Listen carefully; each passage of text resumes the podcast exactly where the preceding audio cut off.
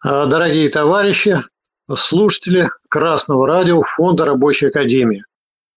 Поздравляю вас со столетним юбилеем Союза Советских Социалистических Республик. Сто лет назад Первый съезд Советов учредил новый тип Союза государств. Это союз рабочего класса различных стран, которые утвердили новые отношения в рамках государства, отношения свободные от национального угнетения. Такого в истории не было и не могло быть, потому что только победивший рабочий класс был способен осуществить на деле братство народов, утвердить принцип пролетарского интернационализма.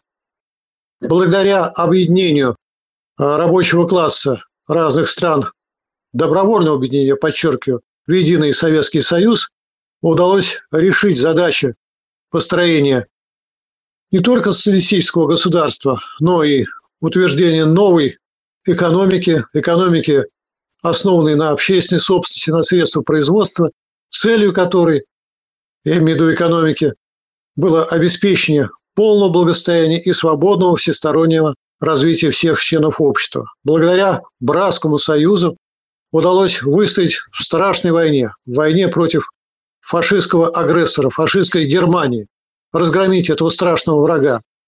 Действительно, вот это страшное испытание выдержало, так сказать, проверило на прочность союз народов э, Советского Союза. И этот союз оказался прочным и нерушимым перед лицом этих испытаний.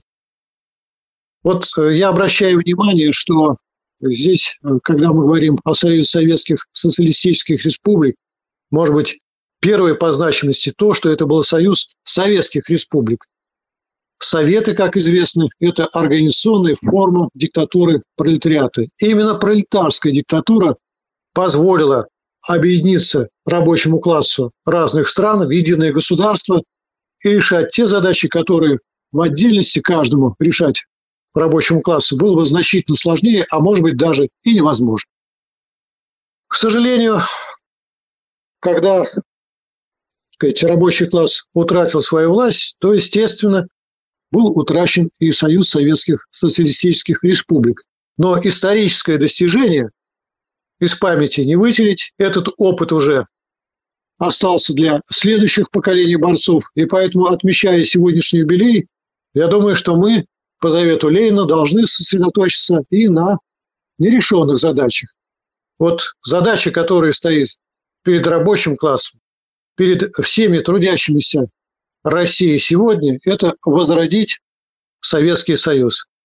Для того, чтобы его возродить, нужно прежде всего утвердить советскую власть в России.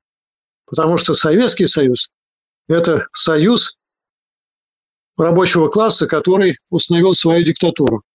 Так вот, для этого тоже нужно проделать большую работу, но эта работа уже, после того, как мы знаем опыт создания Советов и опыт создания Советского Союза, эта работа уже в основных своих этапах известна.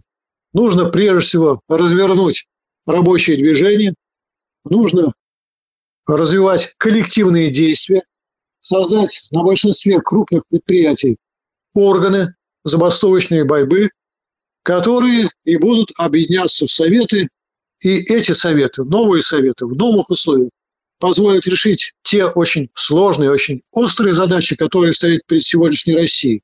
И прежде всего задачу победы специальной военной операции и достижения прочного мира, такого мира, которое означает, что никто из империалистических хищников, возглавляемых Соединенными Штатами Америки, не рискнет напасть на Россию.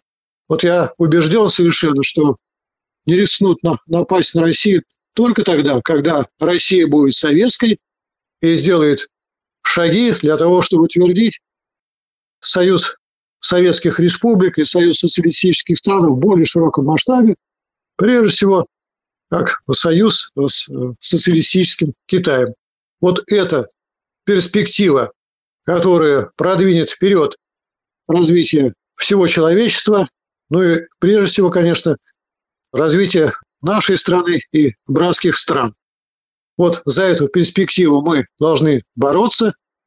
Эта перспектива достижима только тогда, когда рабочее движение создаст свою политическую партию, свой политический авангард, и поэтому в качестве первого шага на пути возрождения Советского Союза необходимо укрепить, необходимо развивать общественное мнение рабочей партии России. Поэтому поздравляю слушателей Красного радио Фонда Рабочей Академии со столетним юбилеем Союза Советских Социалистических Республик. Я приглашаю и призываю людей, которым дорога судьба Советского Союза, вступать в рабочую партию России.